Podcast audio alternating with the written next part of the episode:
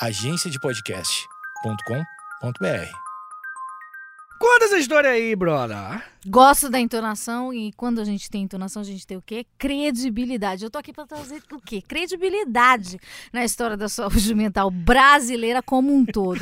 A gente traz o quê? Uma linha do tempo. Uma linha do tempo que, se você fala inglês, a gente tem o quê? Uma timeline. Você na aula de história que precisava do quê? Fazer aquela timeline na cartolina. Que saudade que você pegava aquela cartolina e me dava uma na outra e tinha que fazer o quê? Um risco gigante Cartolina ainda é usado? Você que é professor de história, Vitor Soares. Sou eu. Pra, prazer estar aqui.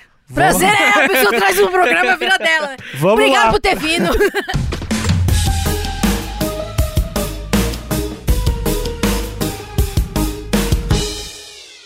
Alexandre Nick. Fala, Vitinho! Essa figura maravilhosa que tá Uhum. aqui. Deixa eu fazer uma pergunta pra você, cara. Deixa. Quando que foi o primeiro momento que você é, pensou, é, sei lá, teve contato com o tema saúde mental? Eu tô perguntando isso porque a Fundação Mafre Fundação. e a OPAS, elas convidaram a gente pra fazer parte de um movimento maravilhoso, que é o Papo Cabeça, onde a ideia é falar sobre esses temas, só que de um jeito, tipo assim, sem tabu, tá ligado? Uhum. Sem, sem papinho, só abrir o coração, ninguém vai jogar ninguém, é um lugar seguro, tá ligado? Uhum. Pra falar sobre esses temas. Mas compartilha comigo, quando é que foi o momento que você falou, putz, existe esse lance? É, eu tive sorte, Vitinho. Hum. Tive sorte que minha família foi sempre bem, bem ligada nisso. Ah, E desde, desde criança fui um psicólogo. ah maneiro. Então Quantos tive anos, esse. Ah, seis, sete anos.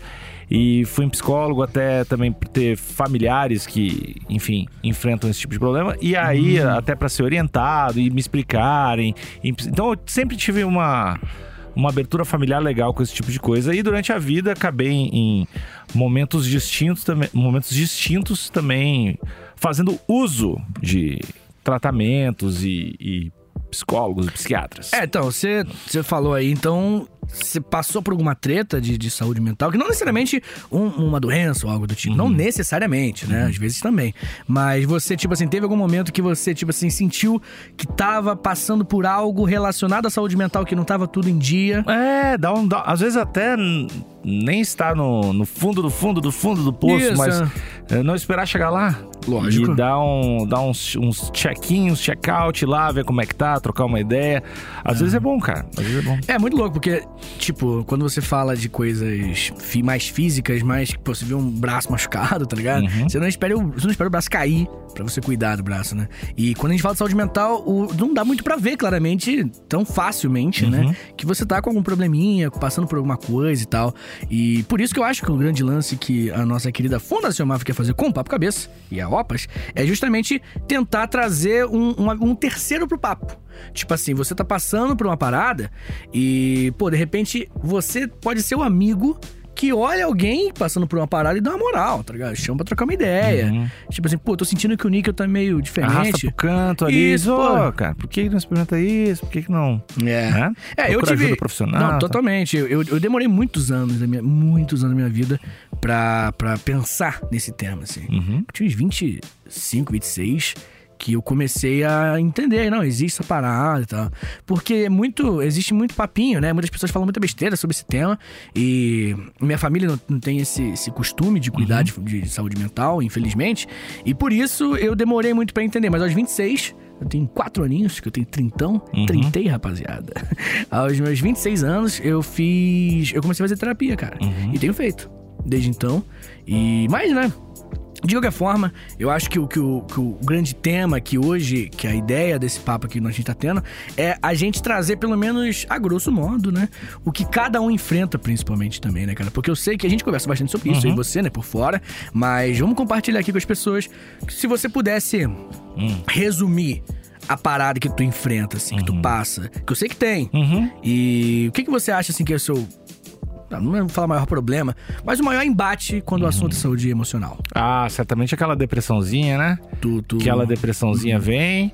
Ah, também ansiedade num nível mais alto do que o aceitável. E é por aí, né? E a, e a depressão tem um lance de ir voltar, fases, né?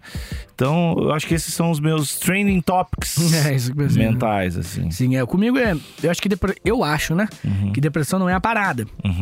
Mas ansiedade é. Lá em cima. Uh, rapaz, eu minha cabeça É, eu até comentei contigo esses dias, tipo assim, acordo de madrugada, já Aham. era. tá É, mas tem, um, tem uma receitinha também, né? Não uma receitinha, mas tem umas dicas, tem umas coisas que tu Tem. faz. Isso, isso. E eu vou trazer, na verdade, aqui pro, pro, pro nosso querido ouvinte, que tá vendo esse papo cabeça maravilhoso que a gente tá tendo aqui, que é algumas dicas. Hum. Eu vou trazer algumas que, que eu consegui numa lista aqui muito legal.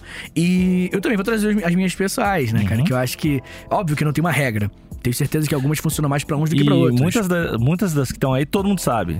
É, mas é legal dar uma É. enfasada. Só é né? difícil também, às vezes é difícil de começar a fazer, mas o pessoal olha e sabe que aquilo funciona. Pode crer, just- justamente. A primeira, a gente comenta muito aqui nesse podcast sobre isso, que é a atividade física. Uhum. E eu acho que você e, e- e eu, a gente concorda que a gente tem. É, é, o, benefício do bagulho vem logo em seguida, brother. Palpável. É palpável praticamente, justamente. Eu, quando eu tô uma semana me exercitando, inclusive tô deixando, desejando esse aspecto ultimamente. É, quando a gente se vê, a gente É, dá um... a gente dá uma avacalhada. Mas não tem problema, vamos voltar, vamos Aham. voltar. É, quando, eu, quando eu fico uma semana, pô, de bicicleta, na- na- correndo, que eu gosto bastante. E, pô, quando eu morava na minha cidade natal, era nadando, cara, era muito mais maneiro. Pô. E, pô, a natação é maravilhoso pra isso também. Mas o que importa é a atividade física. Uhum. Quando você tem uma constância, em uma semana, eu já sinto o peso da existência sendo menor, tá ligado? Eu já me sinto bem, vontade de trabalhar, assim. Uhum. Tipo assim, puta, tem que fazer a parada. Aí eu faço tudo e já fico ansioso pro dia seguinte. Pô, vamos trabalhar mais amanhã. Tá ligado? Essa parada. E, e quando eu não faço exercícios físicos, eu sinto que, cara, eu vou falar, tipo. Minha experiência pessoal, é óbvio, mas é uns 40% de diferença, assim. É muita diferença. E É tem uma, uma coisa que tu falou que é muito importante. Tu falou, ah, pô, quando a gente vem pra cá, às vezes a gente dá uma, dá um, uma parada, faz exercício, né? né? Tá aqui gravando É, come, podcast. come meio mal. come as paradinhas. Que é o lance de saiu da rotina, não está tudo perdido. Dá Uhum. pra voltar. Dá pra voltar. Que muita gente tem o. Tem na, tem na cabeça de, ah, não, estou tentando eh, fazer exercícios ou fazer qualquer coisa que, que acarrete uma saúde mental melhor e, pô, falhei essa semana. Aí desiste. Aí desiste. É. Não. É uma semaninha que beleza. É maratona, meu povo. É isso daí. Não é um- uma, uma explosão, né, É, cara? não é 100 metros. Bem, outra coisa que é importante, e a gente vive um momento que, que muitas pessoas cada vez mais estão deixando a desejar nesse aspecto, que é o convívio pessoal. Hum, Né? Estar com alguém, trocar ideia, olho no olho. Claro que o online é uma solução, né? Menos. é- é- pra- é- resolve um pouco a parada, É, tá ligado? paliativo, né? Paliativo, justamente. Você tá sem falar com sua família, com seus amigos, liga, né? Troca uma ideia. Pô, hoje em dia tem câmera, todo celular tem câmera. Troca uma ideia, vendo a pessoa, já é, já é legal. Uhum. Mas o ideal é você chamar um brother, uma amiga, um familiar que você gosta, pra conversar sobre a vida, né? Ter Uhum. essa saúde social, ela também reflete na saúde mental. É, levar isso a sério, ter isso na rotina, né? De, ah, você- pelo menos vou tentar tal dia da semana, ou tais Isso. dias da semana. É meio que forçar mesmo. Tipo Uhum. assim, se forçar. Pô, eu muito tempo que eu não vejo ninguém, eu preciso sair. E mesmo se você não quiser, tá ligado? Porque eu acho que é, é esse o lance. As pessoas esperam aqueles, aquela vontade de encontrar os amigos. E nem sempre vem. Às vezes você tá mal, de saúde mental mesmo, você tá alguma coisa. E você precisa, né, cara, se forçar um pouquinho, que eu te garanto, eu passo por isso às vezes. Quando eu tô muito isolado e eu vejo que eu tô muito tempo sem ver meus, meus amigos e tal. E aí quando eu vejo, na hora é maneiro. Uhum. Mas o durante, ah, não vai ser chato. É tipo banho frio. Tipo banho frio, é. É. Durante, né, daquela. Uh, É. é. verdade, é verdade. Outra coisa muito legal é evitar o abuso de álcool e outras substâncias, né, cara? Porque é meio que, ó, pra muita gente, pode ser uma muleta. Uma forma de você né, é- é compensar momentaneamente, né? Claro que não resolve, longe disso, pelo contrário. E aquilo acaba sendo uma muleta e te impede de ver realmente o problema. De chegar e sentir a parada e falar: preciso de ajuda, preciso fazer alguma coisa, preciso me, me cuidar. Então, às vezes, o álcool, não necessariamente, né? Às vezes, quando você encontra um amigo seu, uns amigos, você toma uma cerveja. Super, pô, irado. O problema né? é usar errado. Isso, exatamente. Usar errado. Outra coisa interessante, que acho que a gente não passa por esse problema, mas eu acho que você concorda que a gente já passou, Hum. que é falar sobre esses assuntos. Quando eu era mais novo, é, e quando- nem é tão mais novo assim não, tipo, sei lá, alguns uns sete anos atrás, oito anos, eu simplesmente não falava dos meus sentimentos. Hum, Tinha dificuldade, assim. É, e, e achava que era melhor não falar mesmo, tá ligado? Não- eu não enxergava como um problema, tá ligado? Não abrir o coração, não falar o que tá sentindo. Acho que você também, né? Hum. Quando você era mais novo, você era mais ou menos? Não, não, não, não sinto que eu tenho essa grande dificuldade, assim. Nunca senti que eu. Nunca? Talvez até por, por ter ido em psicólogo Hum. quando eu era criança. Faz sentido. E, mas eu nunca senti que eu tivesse uma dificuldade tão, tão grande de, de me abrir. É, eu tive e com o tempo fui vendo que se eu falasse e, e verbalizasse o que eu tava sentindo, isso me ajudava não só pra pessoa me entender, mas pra eu me entender também. Uhum. que eu tô explicando pra alguém. Né? Na, na, na, na educação, na pedagogia, tem um lance que é quando você ensina algo, você aprende aquilo muito mais. Então, quando você ensina alguém o que está sentindo, você descobre melhor o que você está sentindo. Porque você tem que né, objetivar a parada. Transformar em palavras Isso. é outro lance. Não, sensacional. Às vezes a gente só sente, mas não, não verbaliza, não pensa tanto a respeito, não consegue nem enxergar o que a gente está sentindo. Exatamente, pra enxergar o que você tá sentindo, justamente.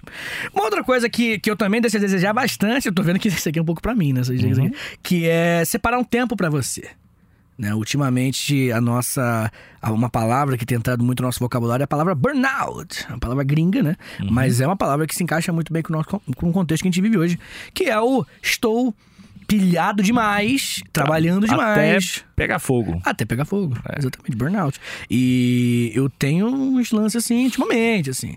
É, tenho consciência de que eu, eu preciso, eu tô planejando tirar férias, né? Preciso separar um tempinho pra mim pra desligar o cérebro. Inclusive, Pra- inclusive, o tempinho para descansar e desligar o cérebro é uma característica de pessoas de alta produtividade. Isso! Ó, o Ah. Einstein dormia 10 horas e cochilava na tarde. Então a, Isso. a galera tem. Não é, não é que tu. Ah, não é porque tu vai tirar uma quarta-feira no meio de semana pra ir no cinema que tu vai render muito menos. Talvez tu renda mais. Até tem muitos estudos aí diminuindo as jornadas de trabalho e, pro- provando que a produtividade não está Diretamente, diretamente proporcional ao tempo que tu tá trabalhando. né? Definitivamente. Bem, uma outra coisa que vale sempre a pena lembrar, que a gente também sempre comenta nesse podcast, que isso aqui são dicas, né, básicas, podemos assim dizer, né? Mas tem gente que não é o suficiente, esse tipo de coisa. Então, pra esse tipo de gente, eu acho que o ideal, e pode ser você ouvinte que estiver ouvindo agora isso, o ideal é você recorrer à ajuda profissional. Ponto. Uhum. Tá ligado? Eu acho que esse lance é um lance que a gente tá falando aqui o básico, né? Tenta isso. É o, tenta isso. Se não der, pô, ainda tô mal. Tô fazendo tudo que você tá falando. Mas ainda tô me sentindo mal, ah, amigo, então corre atrás de ajuda profissional, pode ser uma terapia ou algo do tipo. Estuda já com alguém, um profissional que entenda do tema, que você confie também, é importante, e comece a tentar resolver. E eu acho que, é, eu até cheguei a pular aqui no tema, mas acho que vale a pena até falar um pouco o que cada um faz, né, cara? Pra tentar se ficar bem, Isso. como cada um cuida, né, de si. Ah, eu ultimamente cuido com um cronograma. Hum, Ah, eu acho que é uma parada muito importante pra mim. Ter uma vida mais. ah, sabendo exatamente o que, que eu vou fazer durante o dia. Eu acho que me ajuda bastante. Ter na agenda ali até o, o dia que eu vou pro parque, tá lá. O dia que eu vou, sei lá, almoçar fora, ou jantar fora, ou fazer uma parada, ver um amigo, ou fazer uma coisa de trabalho.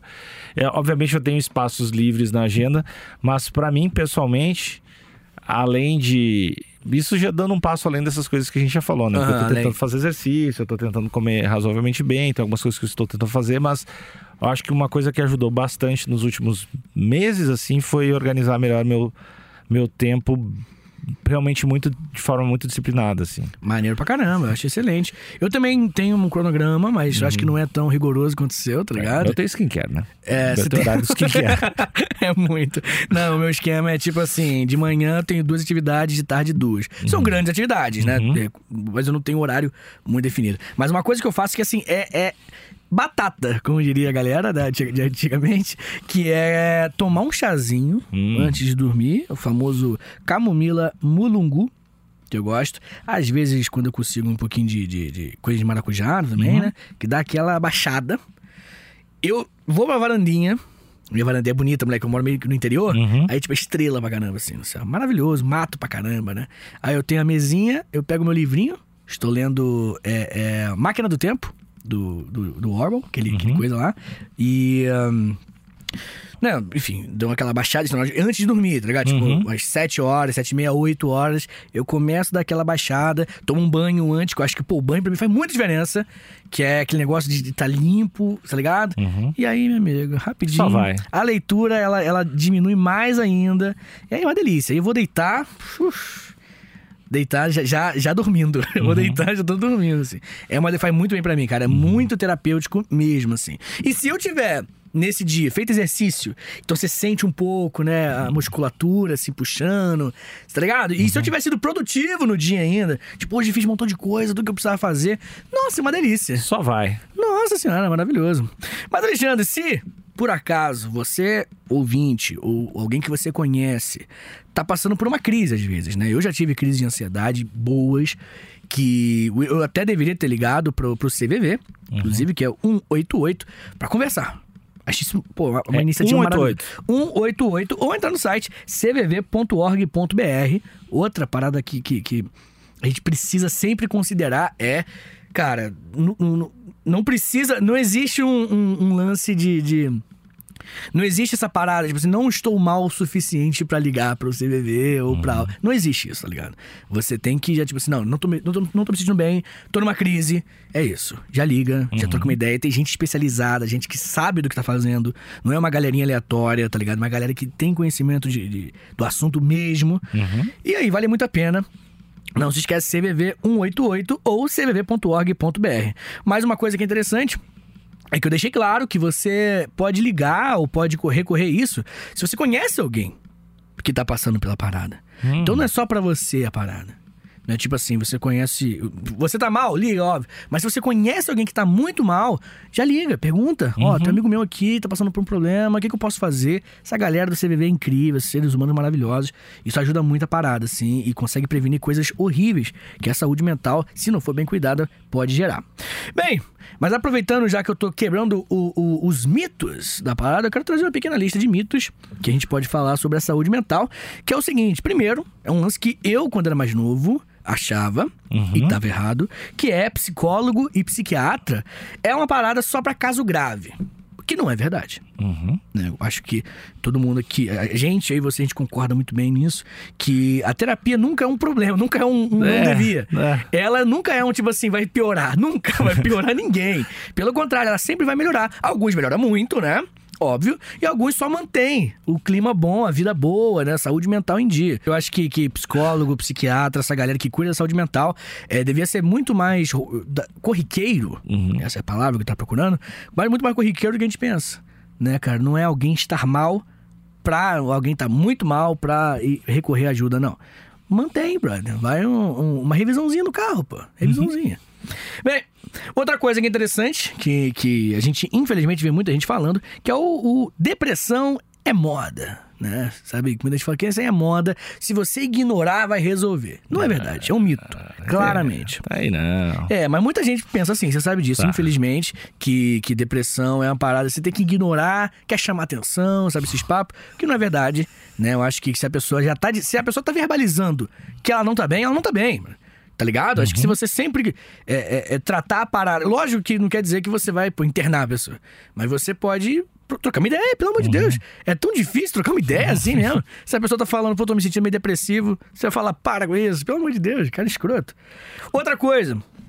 Pessoas passando por problemas é, sobre a sua saúde mental são perigosas. Isso é um mito também. É longe de ser simples assim. É muito raro mesmo, em porcentagem. É pífia a porcentagem de gente que está passando por questões mentais, com problemas na saúde mental, que possam gerar um risco. Até existe, óbvio, né? Mas é um número muito pequeno, muito irrisório. A grande maioria das pessoas não tem, não tem risco mesmo. Assim. Troca uma ideia, vê com a pessoa, é, é, conversa, traz ela pra você, porque às vezes, cara, literalmente salva vidas, tá ligado? Sim. Nesse esquema. Não é nem, nem uma expressão, né, cara? Você literalmente salva vidas às vezes. Muito bem. Outra coisa que muita gente tem como mito, que é guardar pra si os problemas. Aquele negócio que a gente falou. Muita gente acha que, que guardar pra você mesmo e às vezes até não verbalizar. É um lance louco isso. Já, É. já parou pra, pra ver isso daí? Tipo assim, gente que não verbaliza, porque se ela verbalizar, se torna real, tá ligado? Como se já não fosse real antes, né? Mas muita gente tem isso, né? Tipo assim, eu não vou falar o problema, porque se eu falar, é oficial, assim. Mas, falando ou não, ele é oficial, meu amigo. É, Infelizmente. Falar ajuda. Pelo contrário, falar ajuda, justamente. Outra coisa interessante é que não necessariamente as pessoas que estão passando por problemas com a sua saúde mental, elas têm condições de resolver. Isso é importante. Tem muita gente que às vezes passa por questões, por problemas e tal, e às vezes está num, num momento tão delicado, num contexto tão ruim, que ela não tem forças, ou às vezes nem tem tempo, né? Às vezes a rotina, enfim, muitas variáveis, muitas variáveis que fazem com que a pessoa não consiga resolver. Então, às vezes, é uma ajuda externa. Às vezes é você olhando para sua amiga, para o seu amigo, para o seu familiar, e você, não, peraí, peraí, você tá mal, posso agendar um psicólogo, você tá mal, vamos, vamos conversar e você. Então, não necessariamente a pessoa que vai vir com a solução. Tá ligado? É, é- é- é- não tem como a solução sempre ser. É claro, a força de vontade no meio do processo é primordial. Sempre. Mas o primeiro passo, não necessariamente a pessoa tem condições pra isso. Então, às vezes, tem que pensar nisso, botar na cabeça. Tipo assim, não, às vezes, meu amigo, minha amiga que tá mal, tem que, que. Eu preciso ir lá intervir um pouco, sabe? É um lance sobre empatia também, né? Saúde mental é um lance sobre empatia, porque. às E outra coisa, né, cara? Tem, tem uma série que eu gosto muito, que se o nome agora.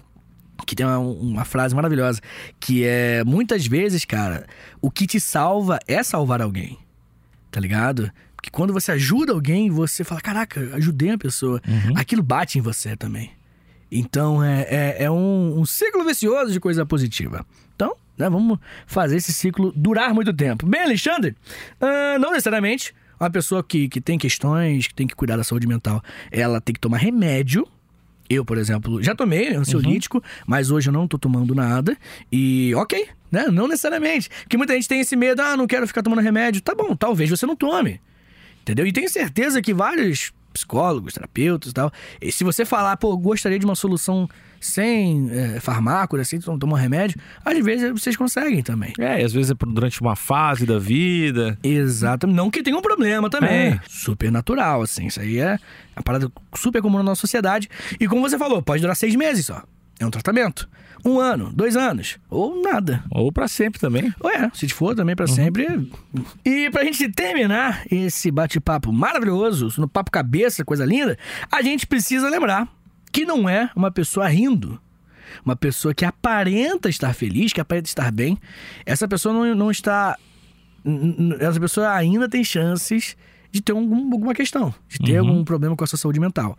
Você ter momentos felizes, você rir, né? Que muita gente tem esse, esse estereótipo da, da pessoa depressiva ser uma pessoa que não ri, isolada, fala com ninguém. Às vezes é, realmente. Mas definitivamente não é algo obrigatório. A gente lembra sempre, né, que tem vários casos de artistas que, infelizmente, né, passaram por coisas horríveis que estavam rindo antes Uhum. né, poucas horas antes, poucos dias antes de acontecer uma desgraça. Então é, é- é importante lembrar que não é alguém rindo que essa pessoa está curada ou não tem. Tem nada a ver. As, as paradas elas são bem mais complicadas do que algo tão objetivo assim. Que tá feliz, aparentemente feliz ou não, né? Exatamente. Beleza? Beleza. Alexandre, muito obrigado pelo nosso papo importantíssimo, nosso papo cabeça. Muito obrigado, inclusive, para a Fundação Mafre e a OPAS por permitir isso aqui, que é o que muita gente precisa ouvir. Sabe lá, né, quanta gente foi impactada né, com esse papo nosso. Vamos lá.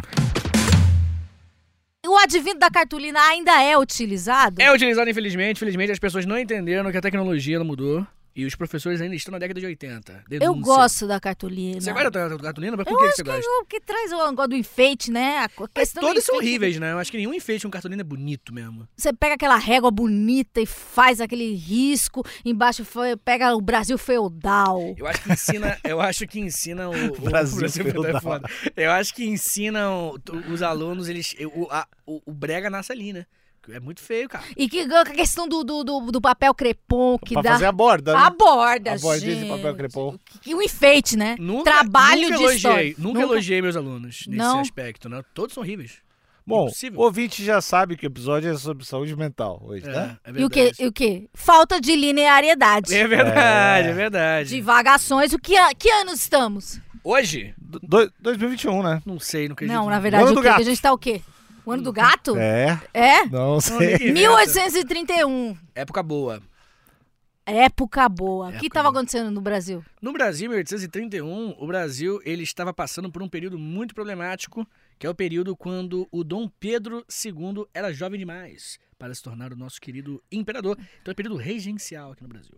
Ah, que no bagulho da capitania hereditária. Não. Teve essa parte, não é, teve? É, mas há 330 anos antes. Mas não tem problema. Não teve essa parte? Teve, É, teve. mas é perto. É, tá vendo? Ah, por ali, pra mim sempre, o Dom Pedro sempre foi muito incapacitado. É, sempre foi. O primeiro, que ele tinha muito. O segundo era bom. É, não vou falar bom, porque eu não vou defender monarquista aqui nessa porra desse podcast, né? Mas era melhorzinho. Mas, era- não, a gente boa, dá pra trocar uma cerveja, assim. E aí ele ia falar, pô, cara, tudo, ele ia falar, com todo respeito, mas não é democracia, não é meu lance. Eu ia falar, pô, pode crer, Pedro, você tá viajando. Ia ser assim. Mas tinha outro cabra. Tinha O vários. José Martins da Costa. Hum. Da Costa não, da Cruz. Ele Jobim. Ele foi o pioneiro da psiquiatria no Brasil. Grande homem. E ele publicou o quê? O primeiro escrito sobre as doenças mentais no Brasil. Só isso que ele fez e pulamos. Mas a gente não sabe o que, que, ele, o que, que ele fez. Não, a gente só sabe essa parte. escreveu um, pegou uma cartolina, escreveu. Aí a gente pula pra quê? Pra 52. Só que Aham. 1852. O que, que Época tava acontecendo? que no Brasil já tinha Dom Pedro, já era o nosso, nosso querido império, o segundo Já reinado. tinha idade. Ele já tinha. É, não tinha. Não, ele tinha, ele tinha idade. Ele nunca teve idade. É, não, é porque ele virou imperador aos 14 anos de idade, né? Então não. É a idade boa pra ser O que você tava imperador. fazendo com 14, Níquel? Tava pensando em virar imperador também.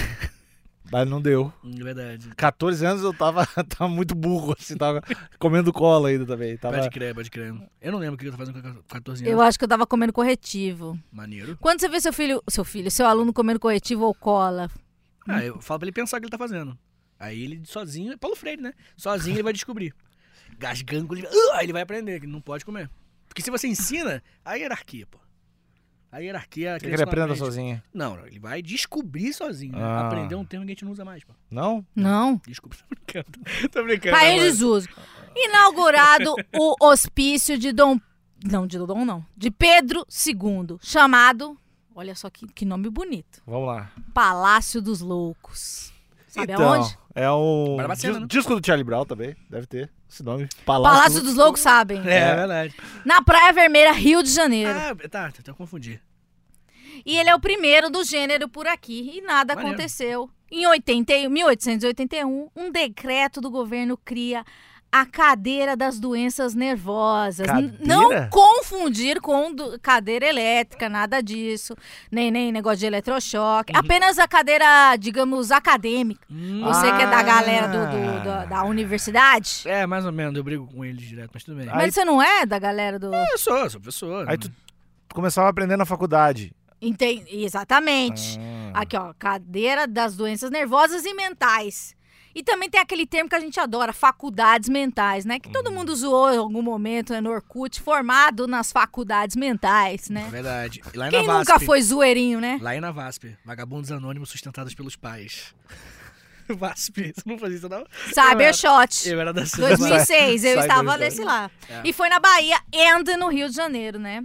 Dois estados maravilhosos. Em 1883, Uhum. o médico Teixeira Brandão gosta de pessoas que são sobrenomes, né? Não é Eduardo Teixeira, Teixeira Brandão. Brandão, né? É um cara Teixeira. Você colocaria o seu nome do seu filho de Ah, Teixeira? Muito. Teixeira Ele tem... nasceria com 60 anos, né? Mas nasceria, nasceria com respeito. Ele já nasceria desembargador, né? É Sim, verdade. sim. Ou- Ou despachante. E Ou com velho- cachimbo. E com cachimbo a criança Teixeirinha. É verdade. É Ou velho bêbado também. Ah, Teixeira é um baita nome. Baita Teixeira? nome. Gosto. Gosto bastante. Teixeira? Sim. Teixeira é muito, mas é Não, não colocaria, mas é um nome bom. É, não- nomes que são sobrenomes. É verdade. Qual outro que existe, além de Teixeira? Hum. Não existe. É. Não existe uma criança chamada Teixeira. Imagina, moleque, moleque. O bebê Teixeira. ah, tá. É sempre tem o Teixeira aqui. Não, é feio. É verdade, eu acho que não tem não. O moleque ele chega com, com a bengala, o chapéu branco, lá, dançando. Preciso ter, Irado. preciso ter um filho agora.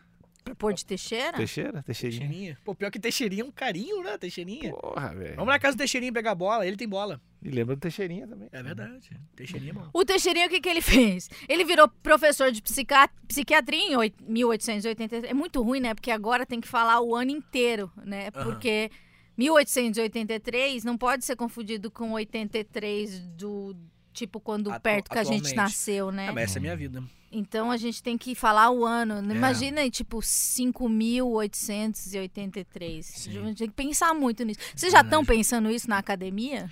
O que? Renovar o. É, o eu jeito acho de que ela- falar. Eu gosto. O jeito de falar? Não, É. a pessoa da academia não liga muito, né? Como fala, né? O importante é como escreve, né? Fica a crítica aí, academia aí, ó, que não conversa com ninguém. Vocês não, não trocam Não ideia? é vocês. Ela tá falando comigo como se eu Mas fosse. não é, ele é professor? Eu sou mas... professor, sou professor, sim, sou professor. Mas também não. não é academia lá, os caras.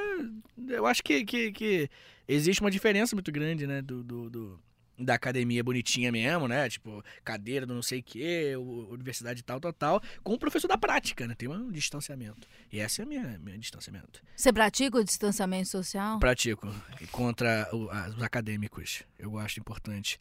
Tem acadêmico é muito cuzão, né? Eu acho que. que e, e eu acho que, na real, esse negócio de, por exemplo, falar de 1800 e não sei o quê, tem muita gente de academia que nem liga pra essas coisas, sabe? Como assim? É, Mas daí cara. como é que a gente vai falar? Não, falar você pode falar, tô falando de escrever, entendeu? Tipo, a academia, ela, ela é muito mais voltada pra como você escreve as coisas, tipo, de paper e tal. E comunicar, falar essas coisas, produzir tipo de conteúdo, não é academia, é outra coisa. Tipo, o professor mesmo, eu, eu aqui, por exemplo. Quando eu crio conteúdo na internet, crio conteúdo desse tipo de coisa, é muito menos acadêmico, entendeu? Isso que eu quero dizer. Por isso que eu não sou tanto academicão, entendeu? Sou professor. Ade- ca- Acadêmicozinho. Sou acadêmicozinho, exatamente. Essa é a minha, minha, é a minha definição. Tá, mas Tem- existe essa, não existe essa discussão. Do que, não, Não mil- há essa problematização. Não. Vamos problematizar essa situação. Vamos. Como falar? 1883 é muito chato É, falar. É, eu sei. Tem que ter uma, uma abreviação. Nem tudo é pra ser legal, né? Década de 80. Então, por isso que a academia é chata. Década de 80 dos anos 1800. É, É. bem fácil. Agora, a- tem uma solução. Qual que é? Segunda metade do século XIX. Eu tenho- tem muito X. aqui. É. Pô, molecada, aí, aí realmente. Aí eu, Daí a gente vai departamento matemática, que a gente não aprendeu, né? Não, Não. teve acesso. Era chato. É verdade. Só estudou pra passar. Pô, Mas o que, que aconteceu nesse dia? O que aconteceu? Esse o ano. Teixeirinha não fez nada. Ah, aqui, ó. Vira professor de psiquiatria no Rio de Janeiro e é considerado o primeiro alienista brasileiro. O que, que é o alienista? Hum, um livro. Machado de Assis.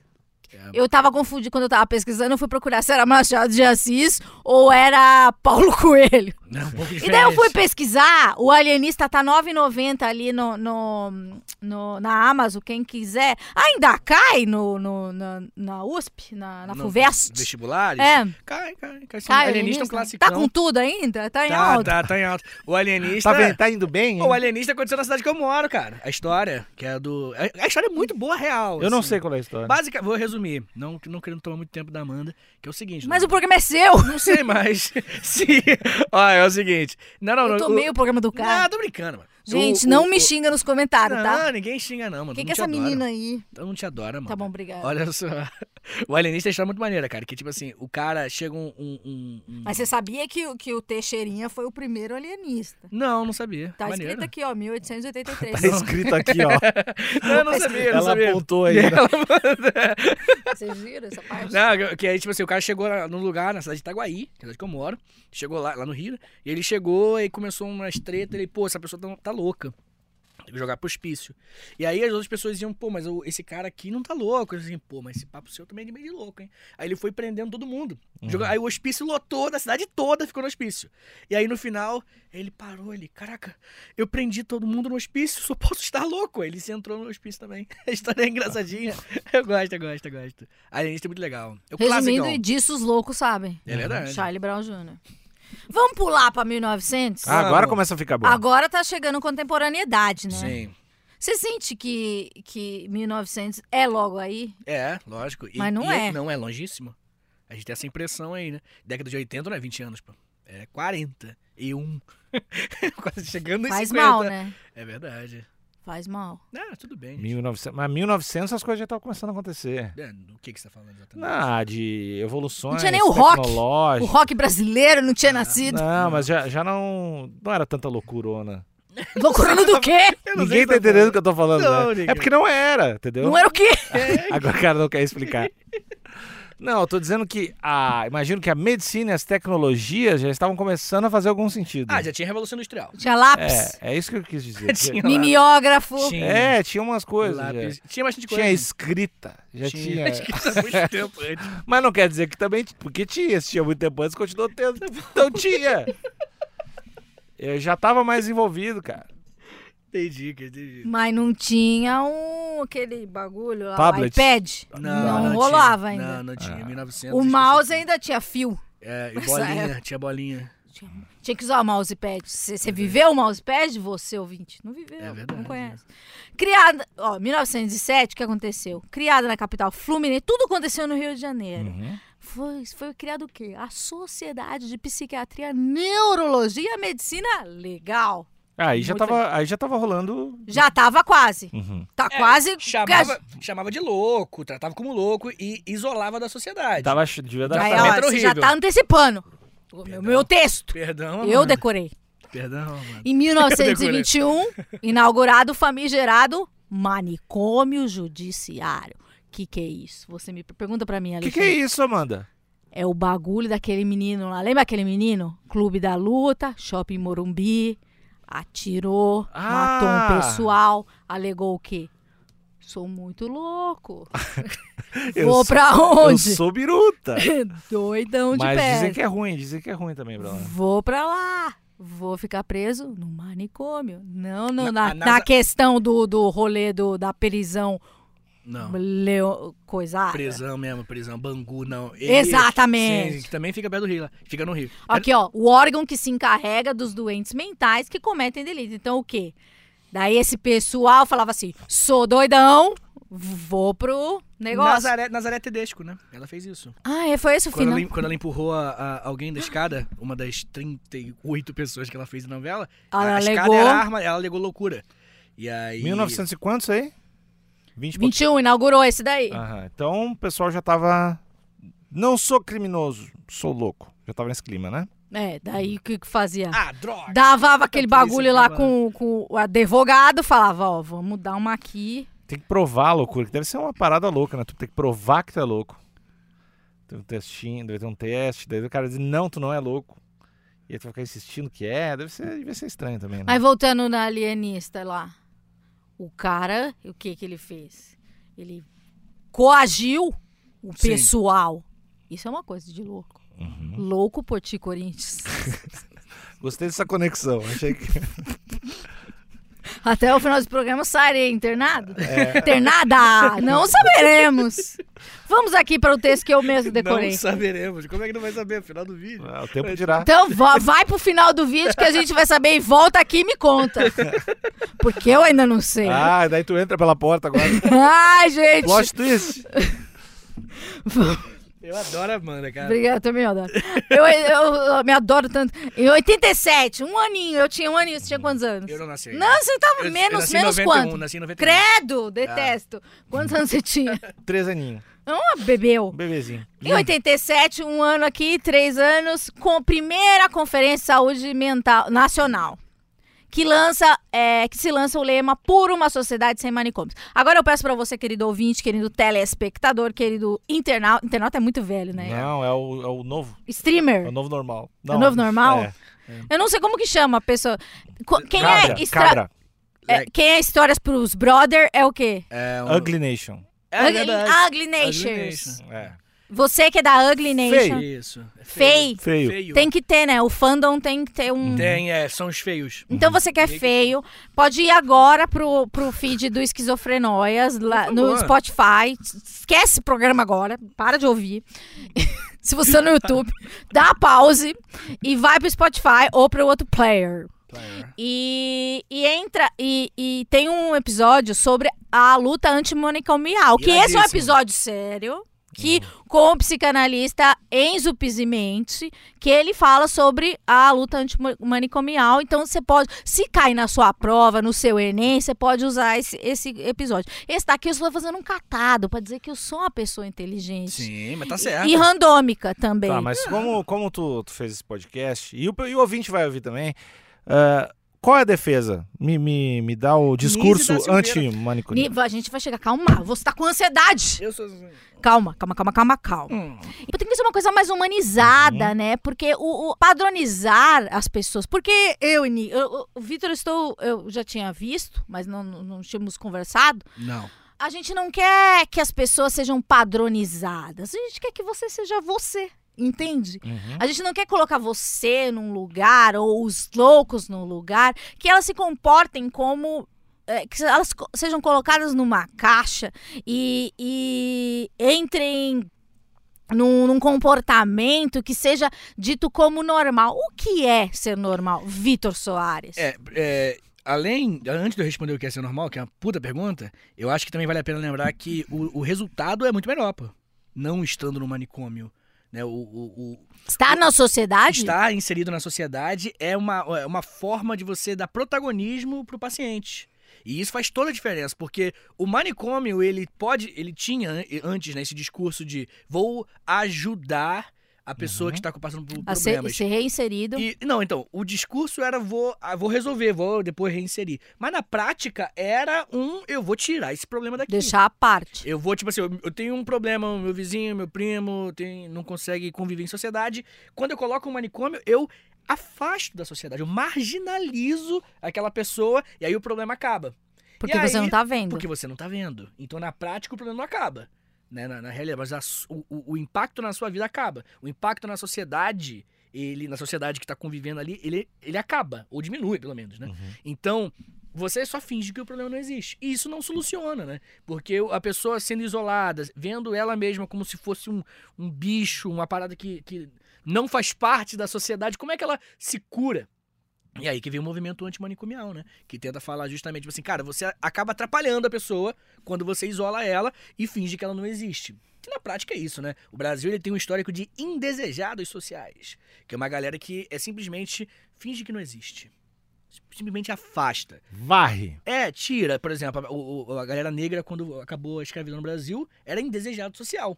Então você Favelas. afasta. Então você joga pra favelas, se afasta. E aí o manicômio é a mesma coisa, tá ligado? O manicômio ele tem essa. Teoricamente, ele é. Eu vou reinserir a pessoa, teoricamente.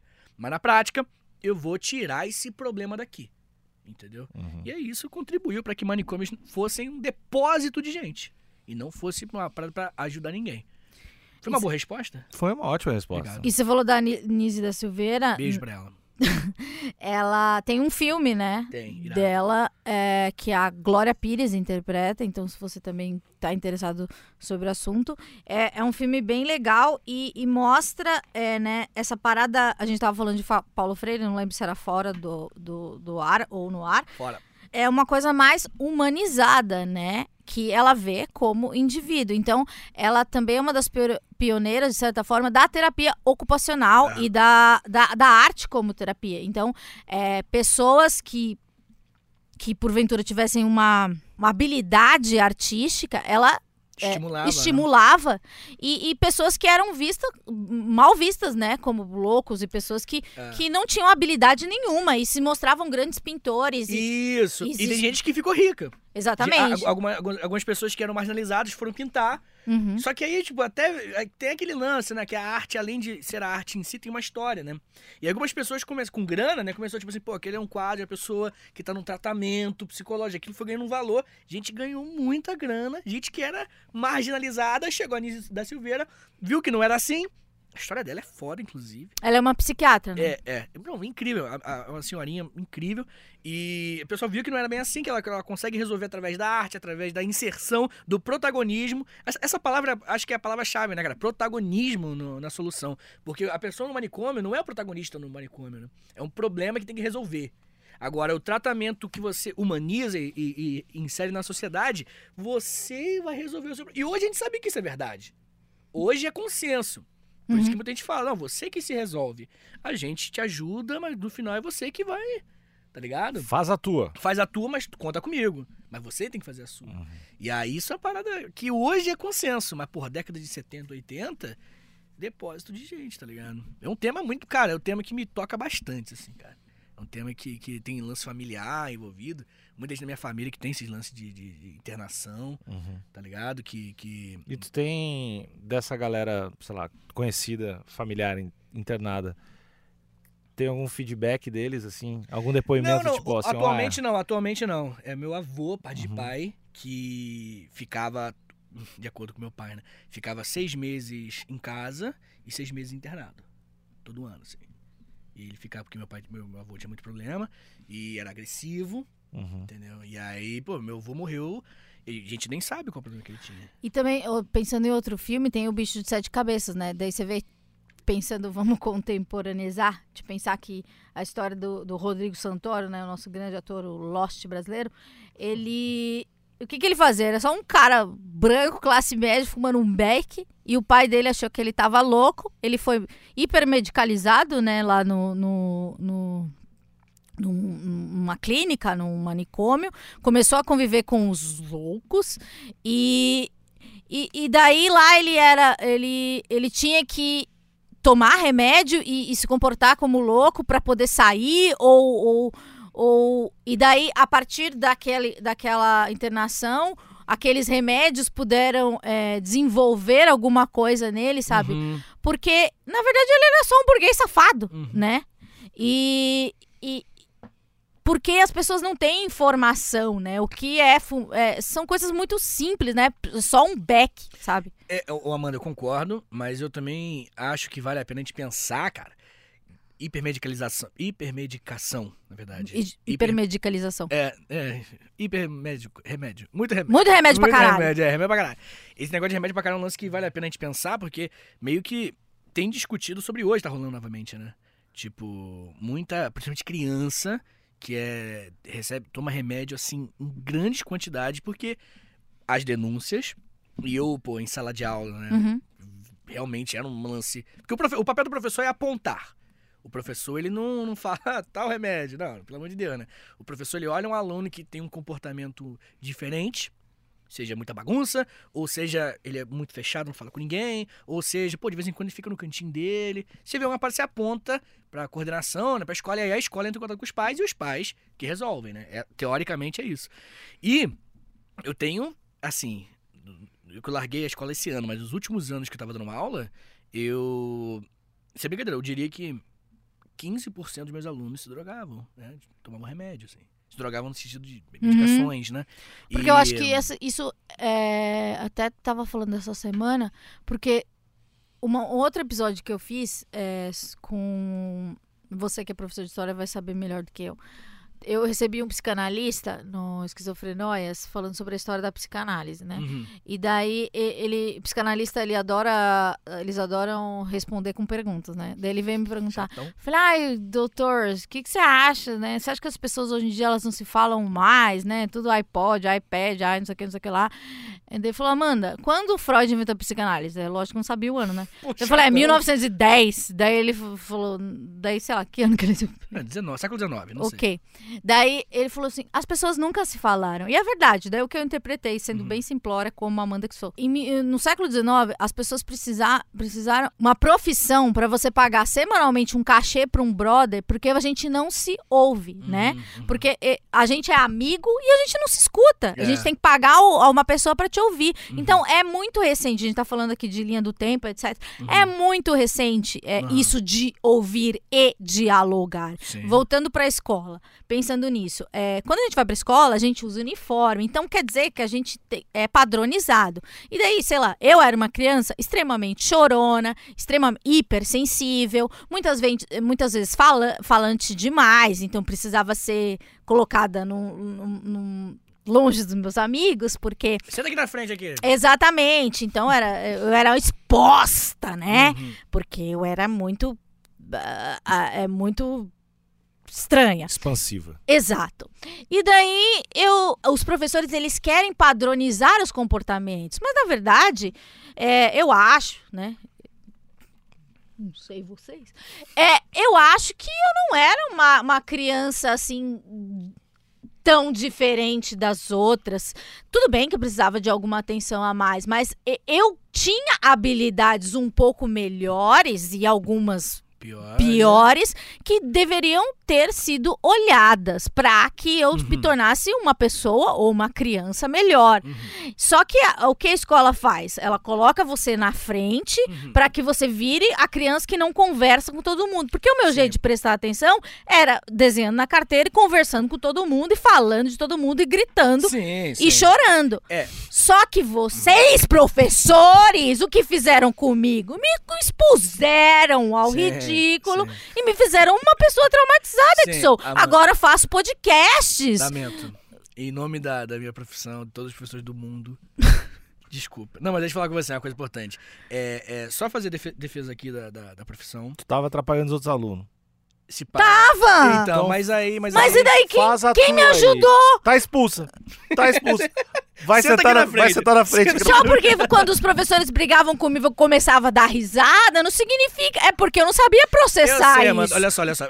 Mas olha só, ó, Não é porque eu era debochada. Olha, a eu escola. tô na bad. A escola, não se preocupa, tá? Pode, pode conversar, fica à vontade pra falar. Mas a escola, ela é um ambiente que tá Detesto. desatualizado. Tá desatualizado, definitivamente. Mas porque, vou, de- sem zoar agora, eu, é um ambiente novo, então é, Uhum. é, é muita experimentação. Cê- Também, mas é porque é, é- a escola é criada sob estruturas que não correspondem mais com a realidade mesmo. Isso é um fato. Sim. Você padroniza mesmo criança, como você falou, e é um problema.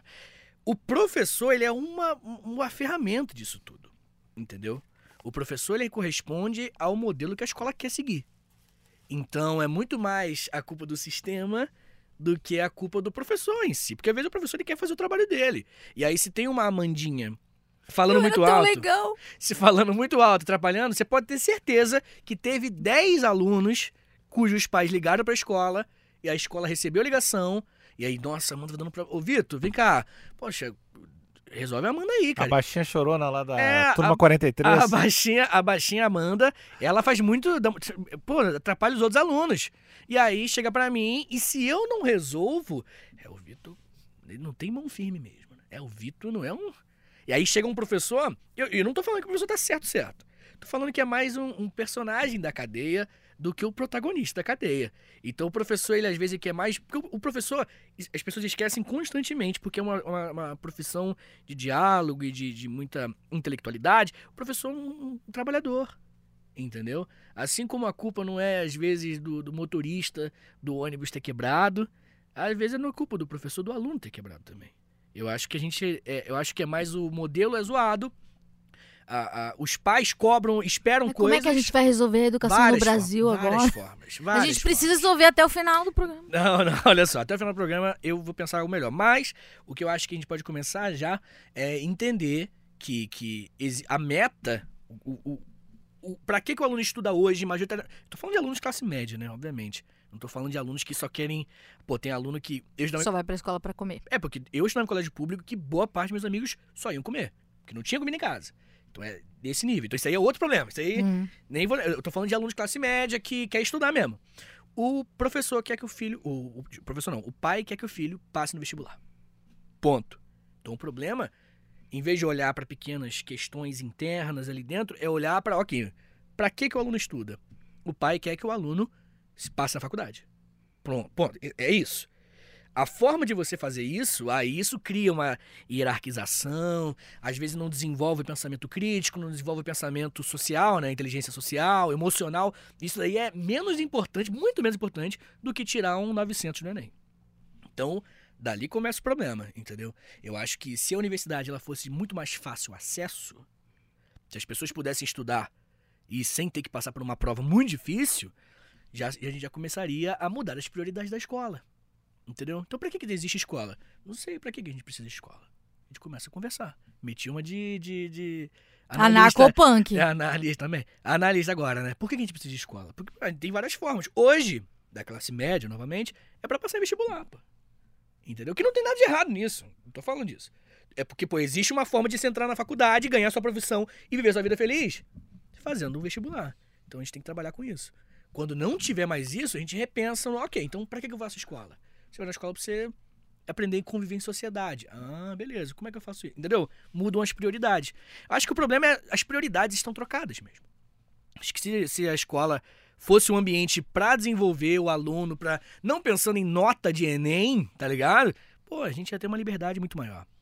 Então, é, são vários problemas. Nunca pensei que eu ia dizer isso, mas não vamos perder o foco. 92, o que, que tava rolando no Brasil? Eco 92, eu lembro. Olimpíadas de Barcelona. Ai, tá, era bonito, né? Aquele com o Hum. mascotinho. Se alguém tiver uma camiseta do mascote, manda pra mim. O, o, o Ministério da Saúde regulamenta o quê? O CAPES, que é uma coisa que, que funciona no Brasil. Acredite, se você precisa de, de algum, é, al- Apoio. algum apoio psicossocial, que é o CAPS, você pode. Em São Paulo funciona muito bem e no interior do Brasil Em alguns lugares funciona muito bem. Muitas pessoas me mandam feedback falando que funciona e, Sim, sim. e O que, que é o CAPS?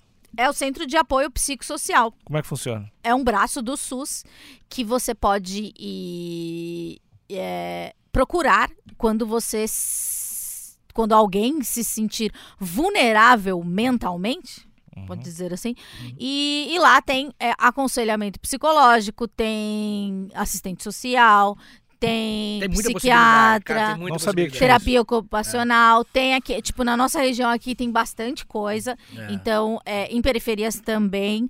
É, semana passada eu fiz um, um- um bate-papo com, com adolescentes com- do CAPS, foi muito legal. E, e eles são totalmente ani- antimanicômio, né? E é, eles falam que internação só em casos extremos e em- sob ordem médica. Então, Interação forçada, né? Tá falando. né, internação compulsória É, não, compulsória. não, não, não é uma coisa que eles é, praticam. Uhum. Então, assim, se você se sentir inseguro ou tem alguém assim é, com tendência suicida, ideação suicida, é, e você não sabe é, como ajudar, você pode até procurar o CAPS para como você pode é, ajudar a pessoa, né? Como orientação lá, eles têm folhetos e, e é, é, muito, é muito importante você procurar o CAPS. E saber que tem coisas que funcionam sim no Brasil, né? Não adianta a gente falar que o Brasil ah, é um país horrível, que nada funciona. Sim, tem coisas que funcionam. Então, é Centro de Atenção Psicossocial, CAPS. Eh, em 2001, mais recentemente, que não é tão recentemente assim, 20 anos. 20 anos. Sancionada a lei que trata os direitos dos pacientes de transtorno mental que defende gradativa de desativação de manicômios. Daí você vê como as coisas são muito lentas, né?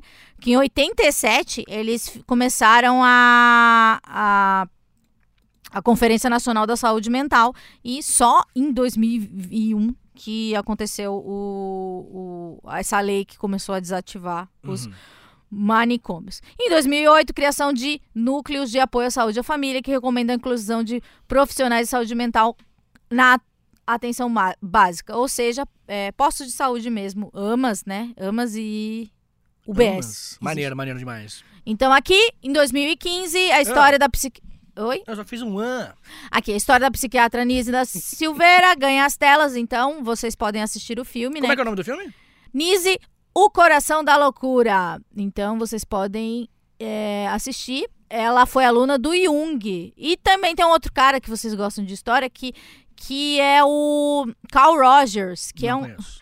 é o cara que inventou psicologia humanista, que é a psicologia que é bem Paulo Freire, Hum. que é a. Ele já esteve no Brasil também, que é a. Meu Deus, como é em português? Eu não sei. Pode É. falar inglês. Não, eu também não sei falar inglês. é, peraí.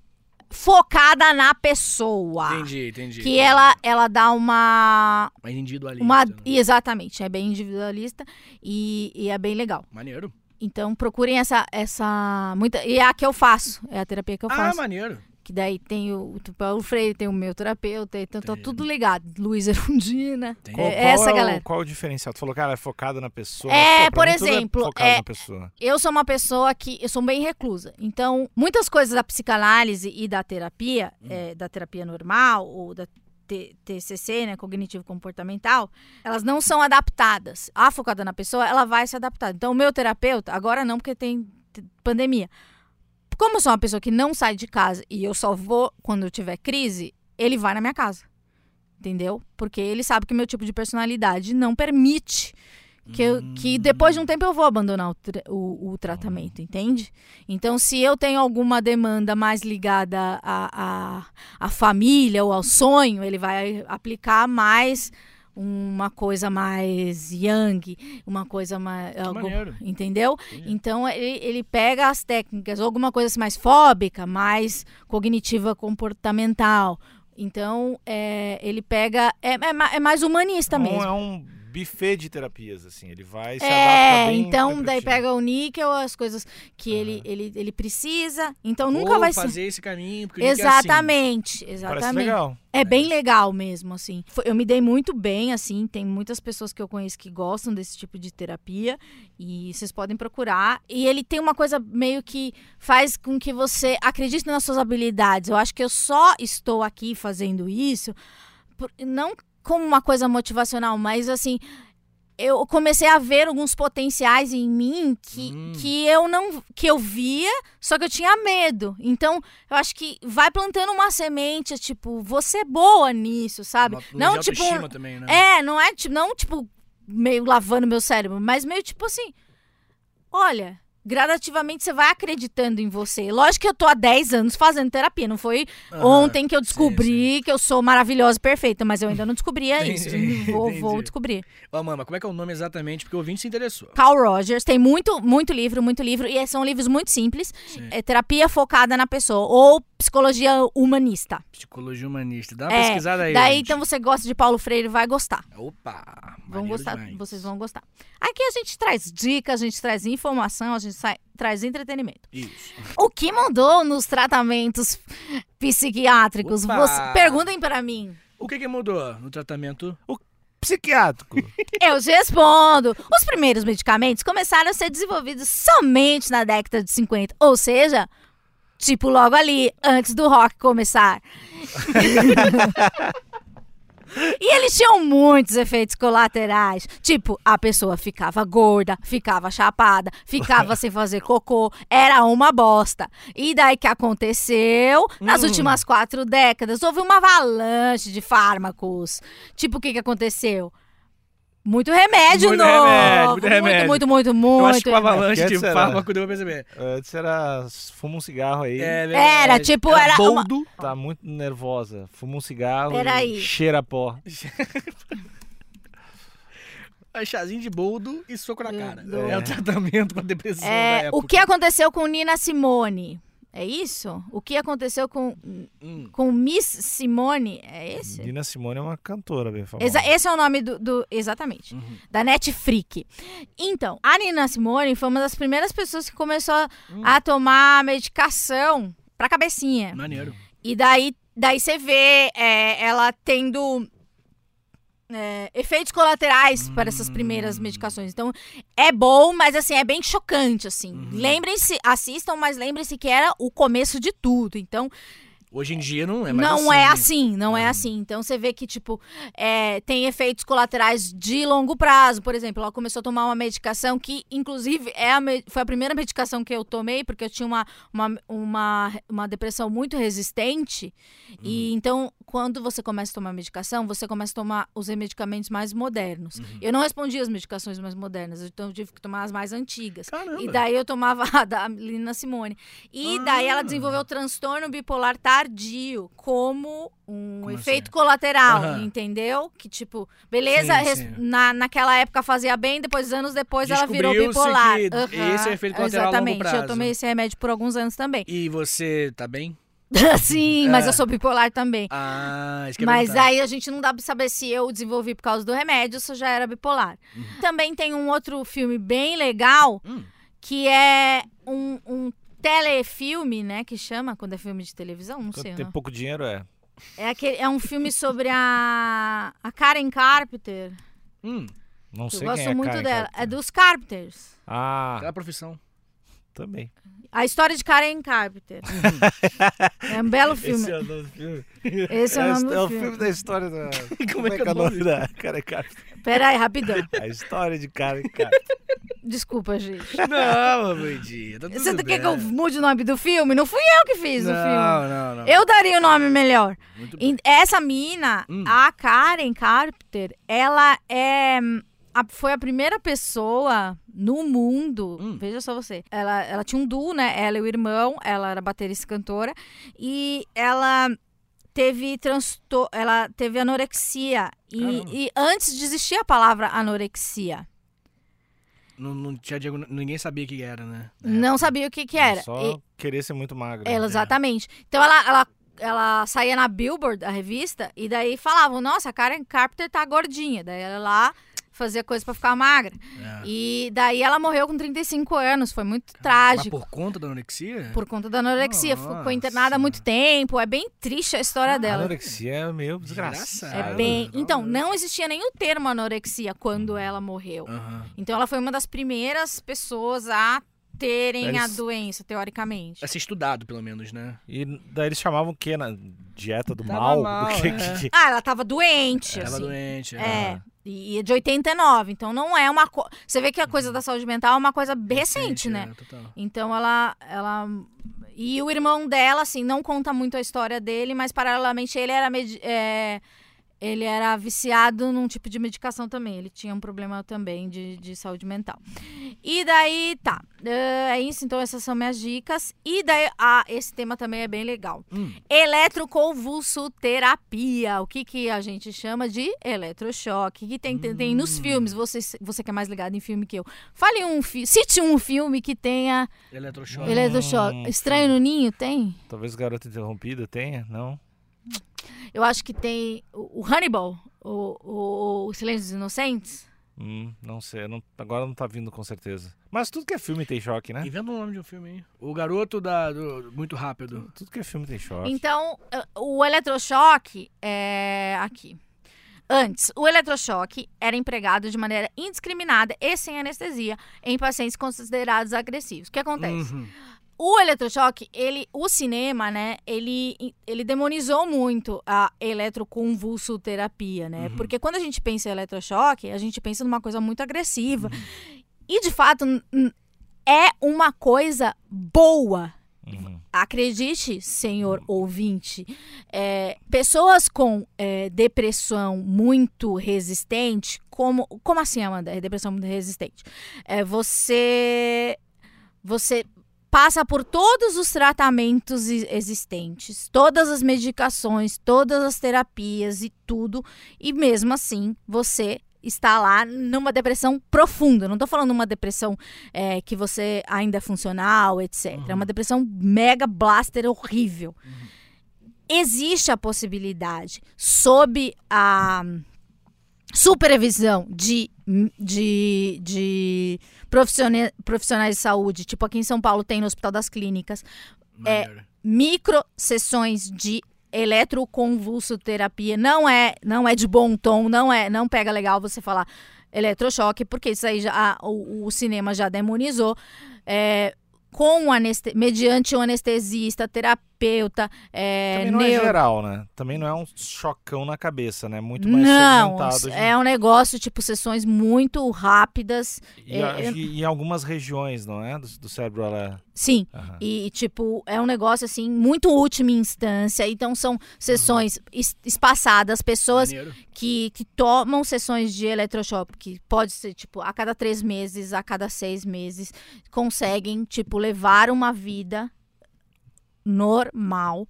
é, sem esses pensamentos negativos, intrusivos, suicidas, etc. É um tratamento muito efetivo.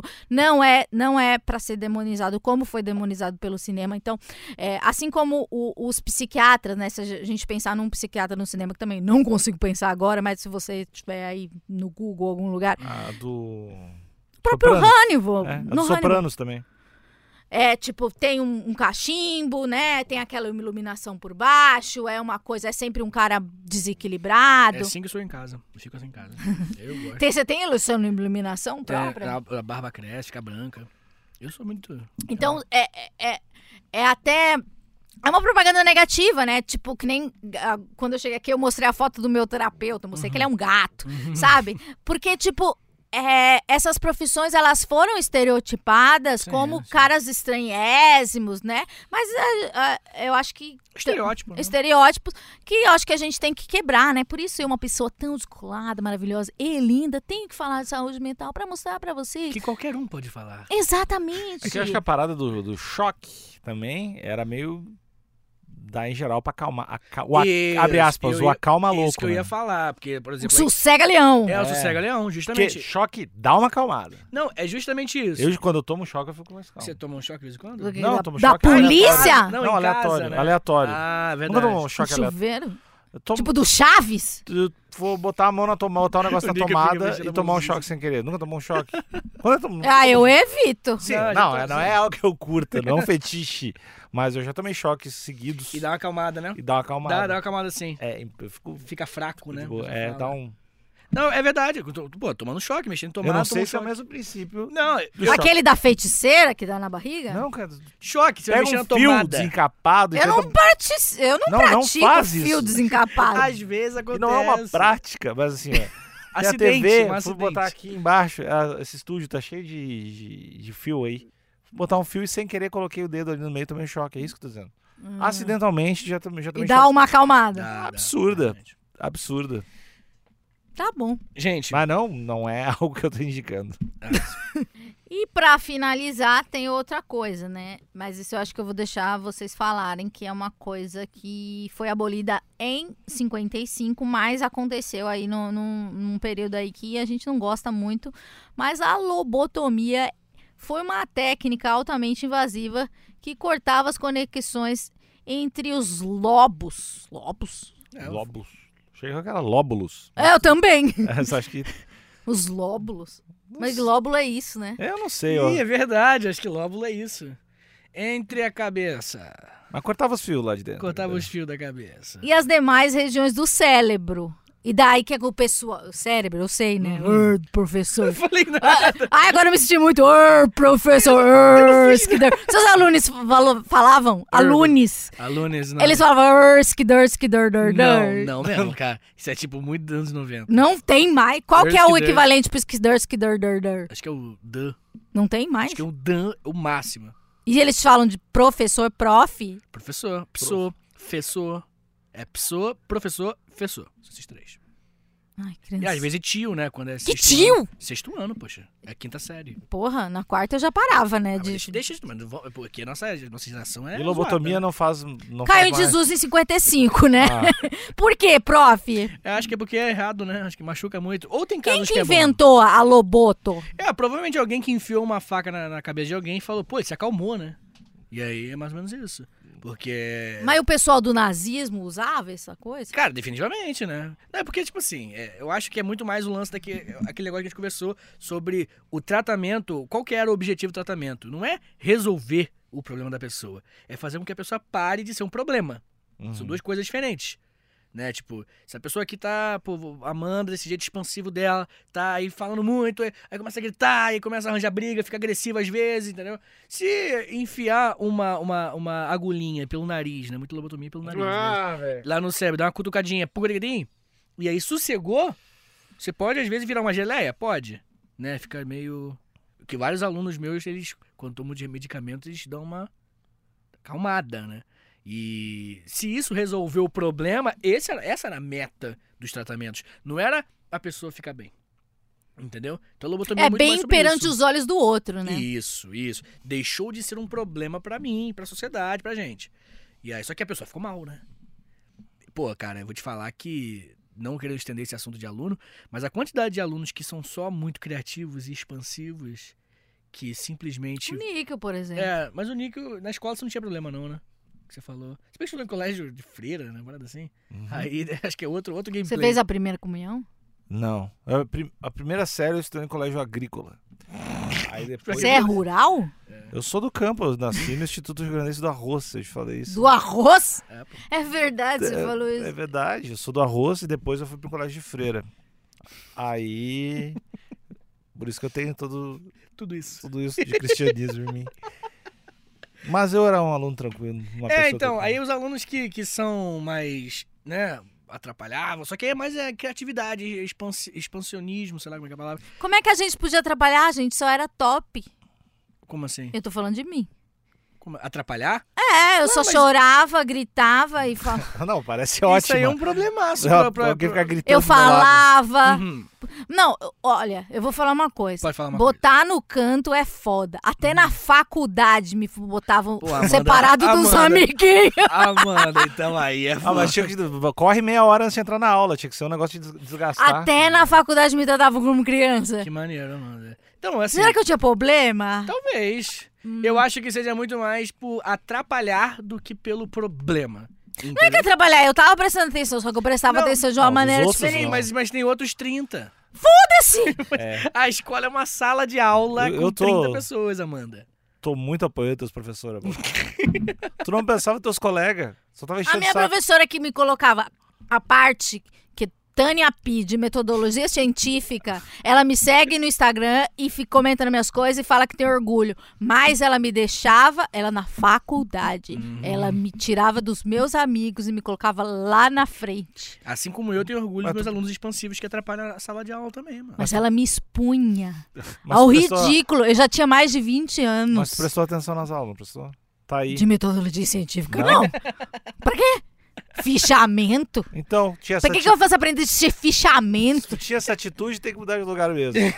Fichamento? Pra que, que serve fichamento? É, é, mas também tem um lance é, é pedagógico também no lance de, pô, se comportar bem no lugar e ponto. Não é só. Porque a educação não é só individual, né? A educação também é social, poxa, na sala de aula. Você aprende a conviver. E às vezes aprender a conviver é falar mais baixo. Não ficar Importante. gritando. Não gritar. não Eu falar. notei que você tirou o fone só porque eu tô aqui. Primeira vez que eu tirar o fone. Eu sou aguda, eu sou estriônica. Ela deu. Foda-se! Eu sou ótima! Sim, ninguém tá falando Ninguém isso, tá não é? falando o contrário. Pergunta aí pras pessoas. Pessoal, Eu sou ótima, dá um Ah, joia mano. no vídeo se eu sou é ótima. verdade. se eu não sou. A Amanda é ótima. Obrigada. Todo mundo adora Amanda. Então Tá. é isso. Essa é a história dos tratamentos aqui no Brasil.